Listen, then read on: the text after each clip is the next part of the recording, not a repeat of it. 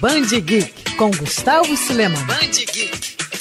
Você com certeza já ouviu a frase: a vida imita a arte. Essa máxima também se aplica muito bem aos quadrinhos, que de uma maneira ou de outra acabam refletindo fatos que aconteceram fora da ficção. Exemplo disso foi em 2001, quando a DC teve que retirar das bancas um gibi do Superman que trazia a destruição dos prédios de Lex Luthor.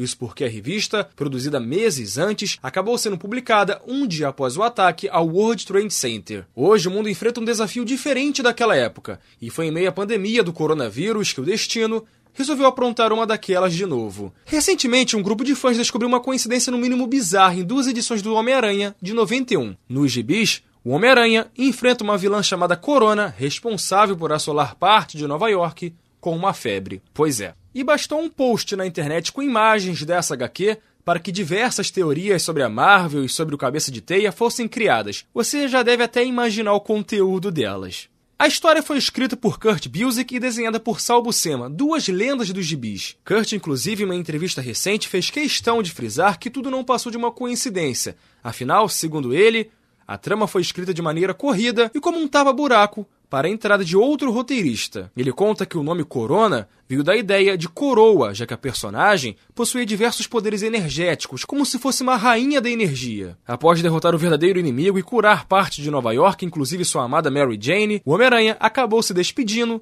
de Corona, que tem um destino incerto até hoje. Ah, vale lembrar que por conta dessa coincidência bizarra, as duas edições, que custavam centavos no eBay, por exemplo, acabaram sendo vendidas agora por 35 dólares cada. Quer ouvir essa coluna novamente? É só procurar nas plataformas de streaming de áudio. Conheça mais dos podcasts da Band News FM Rio.